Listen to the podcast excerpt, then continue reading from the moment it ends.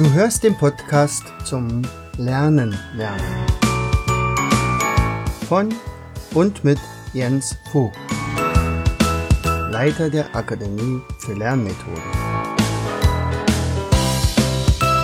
Bring dein Hirn zum Leuchten.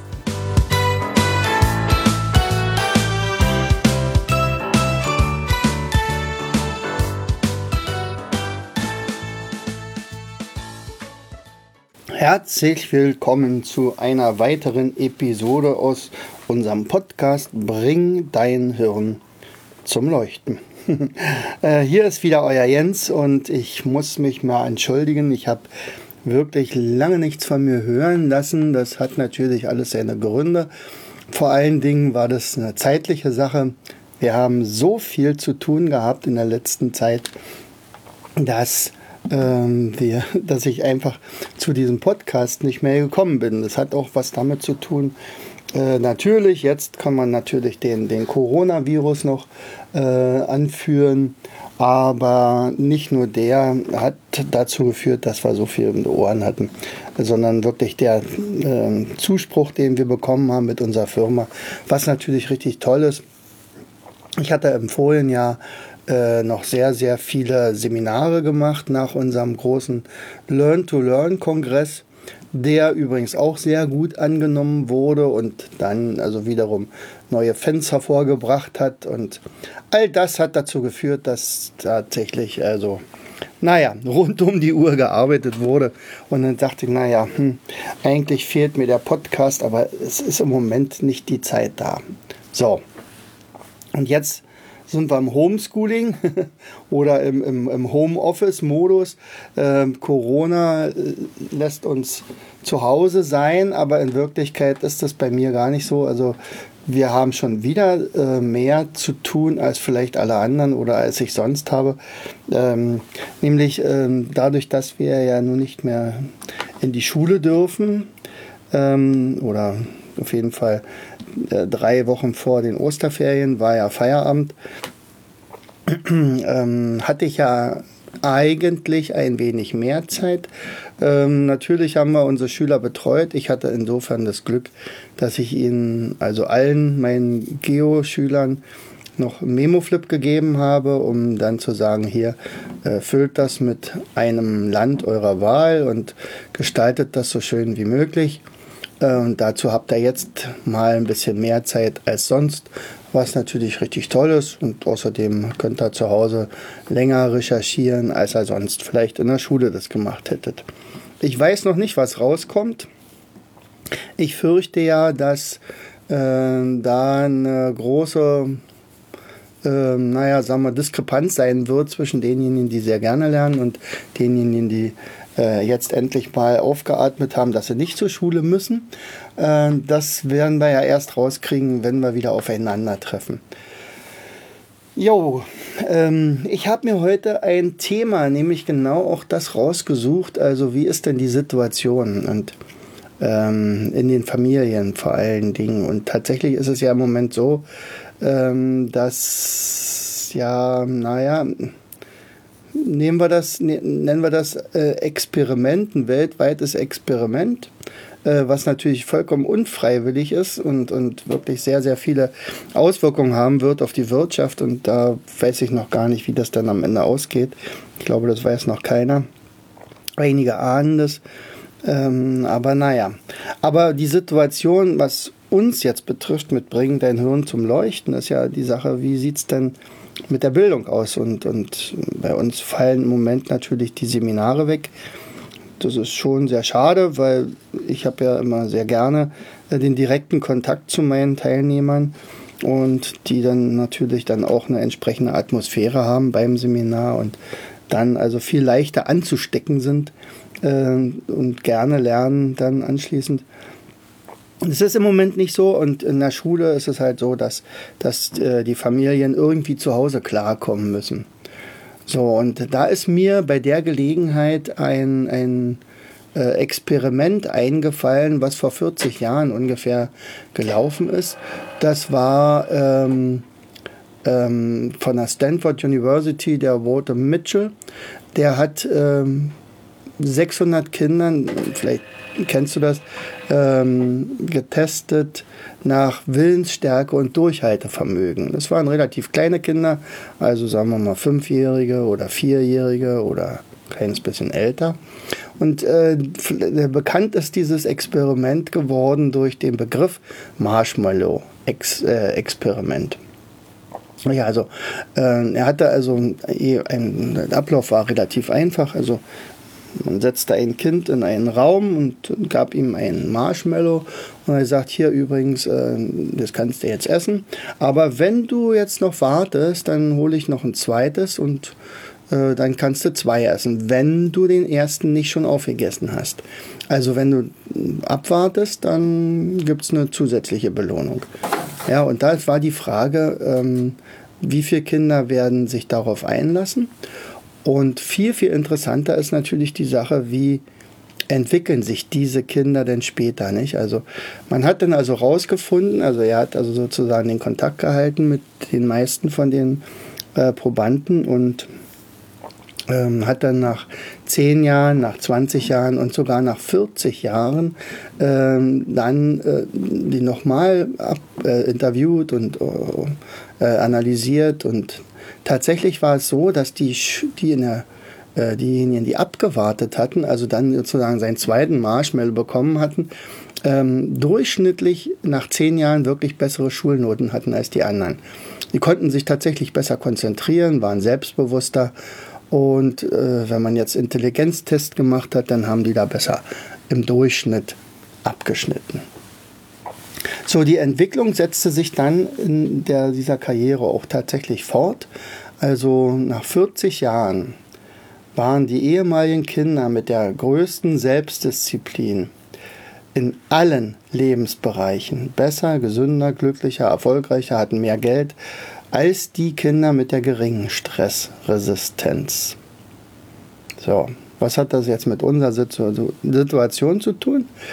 Naja, also im Moment läuft ja dieses Corona-Experiment, wenn man so will, nicht?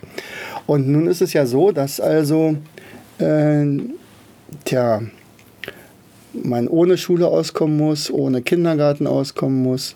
Dann kommt bei den Eltern noch dazu eventuell die Existenzangst. Viele werden ihren Arbeitsplatz verlieren. Die aller, aller, allermeisten sind auf Kurzarbeit gesetzt. Ähm, sie werden also finanzielle Einbußen haben. So sind auch gar nicht gewöhnt, sich regelmäßig mit Kindern äh, zu Hause zu beschäftigen, auf jeden Fall am Vormittag. Da sind ja die Schulen eigentlich dazu da und oder die Kindergärten. Ja, und ähm, jetzt ist die Frage, wie wird die Tagesstruktur ausgearbeitet? Wie, wie überleben die Familien sowas? Ähm, und jetzt ist die Möglichkeit, entweder man wächst daran, das heißt also, man kriegt das irgendwie in die Reihe und, und geht dann nachher sogar gestärkt aus dieser Situation heraus, oder aber man ähm, ist vollkommen am Ende, also wird psychisch krank und, und kriegt das einfach nicht gebacken. So, und ähm, jetzt ist natürlich die Frage, ähm, können wir da helfen oder nicht? Also jetzt wir von der Akademie für Lernmethoden. Und äh, meine allererste Idee war, Mensch, ähm, Homeschooling war bisher in Deutschland ja komplett verboten. Man kriegt da tatsächlich also ganz drastische Geldstrafen bis hin zum Einsperren der Familienmitglieder oder Kinder ins Heim bringen. Also das habe ich schon mal gehört. Ähm, also Homeschooling ist eigentlich ein No-Go in Deutschland, übrigens als einziges Land in, in Europa. So hat jedenfalls Vera Birkenbeer immer gesagt. Und ähm, jetzt ist es ja Pflicht, wenn man so will. Nicht? Also äh, es läuft ja so ab, die Lehrer ähm, geben Aufgaben auf und ähm, in der Hoffnung, dass dann zu Hause alles gemacht wird. Und tja, und dann gibt es vielleicht Termine und bis dann und dann muss das wieder eingesendet werden und dann wird das bewertet. So. Aber bei manchen tja, da sind sie einfach nur zu Hause. Und, und jetzt ist wirklich die Frage, äh, wie strukturiert arbeitet die Familie oder wie strukturiert arbeitet der Jugendliche oder das Kind innerhalb der Familie? Und mit unserem Homeschooling TV-Kanal haben wir also äh, ein Angebot gemacht. Das war natürlich kostenlos. Und dann habe ich gesagt, nee, das, also wir, müssen ja auch einen Beitrag bringen. Und dann habe ich also jeden Tag ein Video eingesetzt.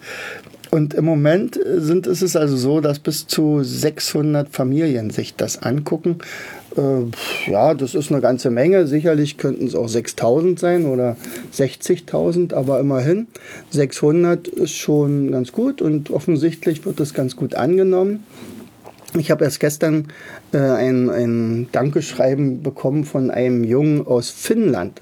Der hat gesagt, ja, und ich habe den Wochenplaner und den Tagesplaner und den, den nutze ich wirklich für den Tagesablauf ganz konsequent. Was mich natürlich unglaublich gefreut hat. Und das ist nämlich auch der zweite Teil, also äh, das, was, was wir anbieten. Äh, das allerdings dann nicht mehr kostenlos.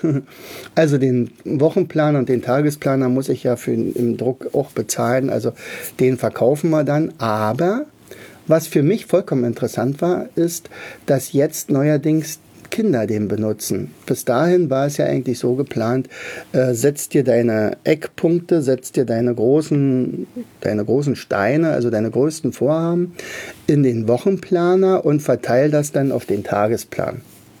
Und innerhalb des Tagesplans äh, jonglierst du mit den Aufgaben und überlegst erstmal, was ist eine ganz, ganz wichtige Aufgabe. Das wird dann im Tagesplaner die A-Aufgabe sein. Da ist dann meistens auch noch ein Termin dahinter. Das heißt also, dann und dann muss ich das abgeben. Äh, was ist eine B-Aufgabe, die auch unglaublich wichtig sind? Und was sind C-Aufgaben, die du auf jeden Fall auch nutzen solltest, um vorwärts zu kommen, aber die vielleicht von der Schule gar nicht kontrolliert werden? So, und die D-Aufgaben, naja, gut, da kann man gucken, also was, was nehme ich mir sonst so vor? Äh, möchte ich was lesen? Möchte ich noch ein Videospiel spielen? Möchte ich noch das und das machen? Vielleicht irgendwelche sportlichen Sachen auch innerhalb der Wohnung. So, und ähm, naja, und ich hatte vorgeschlagen, überlegt euch doch mal innerhalb der Familie, welche langfristigen Ziele ihr habt. Innerhalb dieser Corona-Quarantäne. Und da könnte man ja sagen, also ich nehme mir Folgendes vor. Zum Beispiel 500 Vokabeln zu lernen. Oder 500 Seiten zu lesen. Oder am Ende das einmal eins endlich zu können, was ich ja, wo ich mich immer durchgekämpft habe und jetzt kann ich das einfach. Oder ein Gedicht lernen. Oder, weiß ich, in Serien bis zu 1000 Liegestütze machen oder jonglieren lernen oder eine Geschichte schreiben, oder ein Buch schreiben oder Mindmaps zeichnen und weiß ich was alles. Also das war äh, auf jeden Fall eine Sache, die offensichtlich ganz gut angenommen ist. Also wenn ich so die Videos sehe, dann ist das eine der Videos, die am meisten angeschaut wurden. Und wir haben ja auch gesehen, dass äh, viele mit dem Wochenplan und Tagesplaner arbeiten. Also da passiert was. Andersherum fürchte ich aber, dass also eine ganz große Zahl von Kindern und Jugendlichen im Prinzip auch so ein bisschen alleine gelassen werden, weil die Eltern selber keine so richtige Struktur zu Hause haben und jetzt äh, natürlich irgendwie noch gucken müssen, dass die Kinder da einigermaßen über, der Rolle, äh, über die Reihe oder das in die Reihe kriegen und naja, also ich fürchte, dass die Schere zwischen guten Schülern und schwachen Schülern, lernschwachen Schülern also deutlich größer wird. Und äh, das ist tatsächlich ein, ein Handicap ähm, und gleichzeitig aber auch ein, ein Zeichen, äh, wie unser Schulsystem im Prinzip gestrickt ist. Denn jetzt wird ganz offensichtlich, äh, dass wir es nicht geschafft haben, äh, den Kindern das Lernen beizubringen. Also sich selber was beizubringen. Oder wenigstens äh, unter kleiner Anleitung äh, selbstständig zu arbeiten. Und das ist das Wichtigste überhaupt.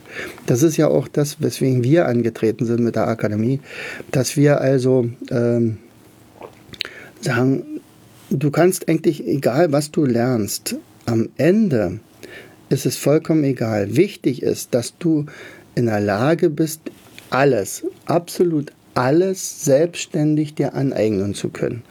Und wenn wir das geschafft haben am Ende der 10. Klasse oder der 12. Klasse, dann hat die Schule tatsächlich seinen Sinn gehabt. Dann hat, dann hat die Schule äh, Grundlagenwissen erarbeitet und die Fähigkeit, dann ähm, sich selbstständig auf weitere Themen stürzen zu können. Und, und im Moment ist es ja so, dass ja, unsere Studenten ja genauso schlecht lernen wie, wie die Schüler. Ähm, da ist dann meistens die Motivation ein kleines bisschen größer, weil da steckt auch noch Geld hinter und, und eine Ausbildung und eine Karriere. Also habe ich ein ganz anderes Motiv, als dort ähm, eventuell nur abzuhängen. Aber ähm, trotzdem ist es ja meistens so, dass am Ende so eine Art Bulimie-Lernen rauskommt und das ist das, was uns natürlich äh, sehr ja, äh, Handy, ein Handicap mitgibt, sozusagen. Ja. Also äh, unser Homeschooling-Kanal, also ich habe mittlerweile, glaube ich, 30, 30 äh, oder 40 Videos gedreht zu dem Thema, zu den unterschiedlichsten Themen. Was ich beispielsweise auch ähm, denke, dass ähm, jetzt tatsächlich auch eine Chance ist, äh, auch mal was anderes zu lernen. Also wozu wir in der Schule sonst gar keine Zeit haben. Also zum Beispiel der Umgang mit Geld. Könnte man ja mal ansprechen. Äh, oder ähm, Themen sowieso. Oder spielerisch lernen. Also einfach mal ein paar Spiele machen. Und trotzdem äh, den Wissenszuwachs zu haben. Also meinetwegen diese ABC-Spiele oder diese ähm, Almut-Spiele, die wir immer haben. Oder ähm, dass man sich tatsächlich eine Planung macht, dass man äh, vielleicht auch mal jonglieren lernt oder irgendwelche Bewegungen ähm, absolviert, die innerhalb der Wohnung möglich sind und trotzdem seine Muskeln nicht verliert oder seine Beweglichkeit. Ja, indem man zum Beispiel kreativ wird, indem man viel zeichnet oder oder indem man auch endlich mal das Buch lesen kann, äh, zu dem man bis dahin gar nicht gekommen ist. Oder überhaupt äh, mal sich ein Buch in die Hand nehmen und den Rechner Rechner sein zu lassen oder das Handy das Handy. Ja, also es ist eine Zeit, die, ähm, sagen wir mal, vieles aufdecken wird. Da bin ich mir ziemlich sicher. Ja, und ähm, was die Gesamtsituation betrifft, nicht? Also ähm, da habe ich ähm, eine kleine Geschichte rausgesucht und habe die ein bisschen abgewandelt. Also stell dir einfach mal vor, also jetzt geht es darum, wie gehen wir denn überhaupt mit dieser Sache um? Also lassen wir uns davon anstecken, ähm, dass wir permanent nur noch genervt sind, dass wir Angst haben, krank zu werden, dass wir ähm, Angst haben, im Prinzip unsere Demokratie zu verlieren, dass unsere Wirtschaft den Bach runtergeht und, und, und. Die Geschichte von den beiden Wölfen. Also in Abbildung, es gibt ja schon eine Geschichte, die, die, da sitzt ein ein Indianer, ein alter Indianer am Lagerfeuer mit seinem Enkel und er erzählt ihm, dass also zwei Wölfe in seiner Brust leben und das habe ich ein bisschen abgewandelt und zwar auf Corona. ja, also die Situation ist die, also sein, sein Vater sitzt mit seinem besten Freund im Garten vor dem Haus am Lagerfeuer.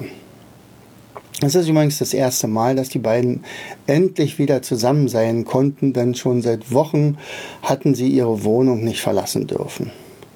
Eine Krankheit grassierte und die Regierung hat eine Ausgangssperre verhängt, die immer wieder verlängert wurde. Aber jetzt, endlich, war diese Ausgangssperre aufgehoben. Das Feuer knistert, die Flammen züngeln gen Himmel und ein angenehmer Duft liegt in der milden Abendluft. Der Vater sagt nach einer Weile des Schweigens und ins Feuer schauens, Weißt du, wie ich mich manchmal gefühlt habe? Es war, als ob zwei Wölfe in meinem Herzen miteinander gekämpft haben. Der eine wollte am liebsten morgens überhaupt nicht aufstehen. Er wollte im Bett bleiben, sich den ganzen Tag vielleicht von dort aus den Fernseher ansehen und mit Serien und Spielshows sich ablenken. Sein größter Ärger war sogar, dass die Bundesliga abgesagt worden war, keine Champions League-Spiele stattfanden und überhaupt kein Sport. Und dieser Wolf zog mich regelrecht magisch an diese Nachrichten, die eigentlich ohne das Wort Corona neuerdings gar nicht mehr ausgekommen sind und die mit Zahlen belegten, wie dramatisch alles war. Er sagte mir eindeutig, ich sei ein Opfer. Was meine Kinder betraf, also die fand der nervend und der machte mich sogar aggressiv. Und dann gab es den zweiten Wolf. Der wollte immer beschwichtigen, der war liebevoll, sanft, mitfühlend. Der sah im Prinzip in der äh, ganzen Situation auch eine Chance. Er sagt, wir könnten doch jetzt mal enger zusammenrücken. Er sorgte dafür, dass wir Struktur in unseren Tagesablauf bekamen, dass wir uns gemeinsam Ziele setzen, überhaupt gemeinsam redeten, ähm, indem wir gemeinsam etwas unternahmen, auch wenn wir die Wohnung nicht verlassen durften. Wir, wir haben angefangen zu spielen, wir haben angefangen, ähm, gemeinsam die Hausaufgaben zu machen. Wir haben angefangen, ähm, äh, wieder zu lesen. Mhm. sagte der Freund. Interessant. Ich hatte ähnliche Sachen. Wer hat bei dir gewonnen? Der Vater lächelte und sagte der Zweite. Es sah zuerst aus, als wenn der Erste gewinnen würde. Ähm, ich kam nicht mehr vom Fernseher weg, aber dann nach zwei, drei Tagen hatte ich die Nase voll. Er machte uns zum Entdecker, dieser, er, der Zweite. Er entwickelte tatsächlich erstaunliche Talente in uns, also in jedem von uns, auch in mir. Und, und, und es ist unglaublich, was mein Bengel äh, plötzlich malen konnte und meine Tochter jetzt sogar jonglieren kann. Gemeinsam haben wir Englisch gelernt.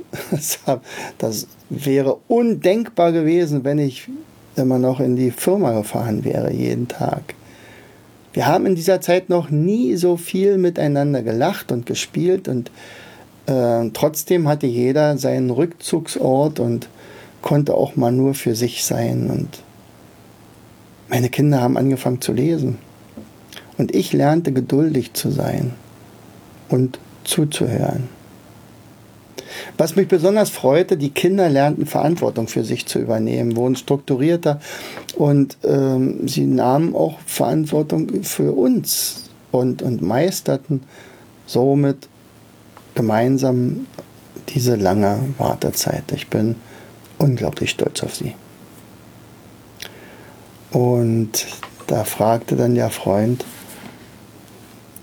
das ist interessant. Wie kam es, dass nicht der erste Wolf den Kampf um dein Herz gewann? Und der Vater dachte nach und antwortete dann, ich habe ihn nach den ersten Tagen einfach nicht mehr gefüttert.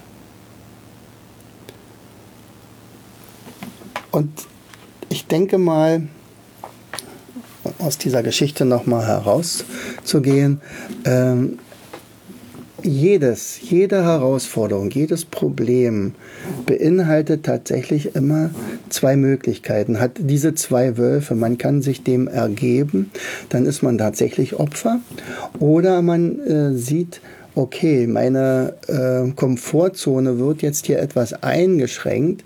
Ich komme jetzt hier nicht mehr aus meiner Wohnung raus. Wie kann ich jetzt das Beste daraus machen? Vielleicht kann ich dadurch sogar wachsen. Und ähm, dann gewinnt halt der zweite Wolf, wenn man dem mehr Futter gibt. Trotzdem darf man niemals sagen, okay, also es gibt nur schwarz und weiß, gut und böse. Äh, alles hat immer zwei Seiten. Und ich wünsche dir, dass du gesund bleibst, dass du vor allen Dingen den zweiten Wolf fütterst, dass du äh, glücklich bist, dass du mit deinen Kindern zum Beispiel zu tun haben, hast, dass du, dass du dadurch nicht aggressiv geworden bist äh, und ihr eine Struktur habt. Vielleicht ähm, guckt ihr noch mal rein, also diese äh, Homeschooling TV-Kanal, der wird ja offen bleiben und, ähm, und vielleicht findet er ja ein paar Anregungen. Und ja, ich wünsche dir auf jeden Fall viel, viel Spaß. Dein Jens. Du hörtest den Podcast Das Lernen lernen. Bring dein Hirn zum Leuchten. Von und mit Jens Vogt, Leiter der Akademie für Lernmethoden. Gerne lade ich dich ein, uns auf unserer Seite zu besuchen. Klicke einfach auf www.afl-jv.de.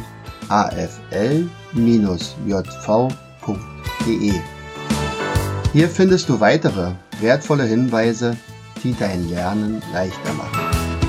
In unserem Shop www.mindmaps-shop.de wirst du viele praxiserprobte Produkte rund ums Lernen finden.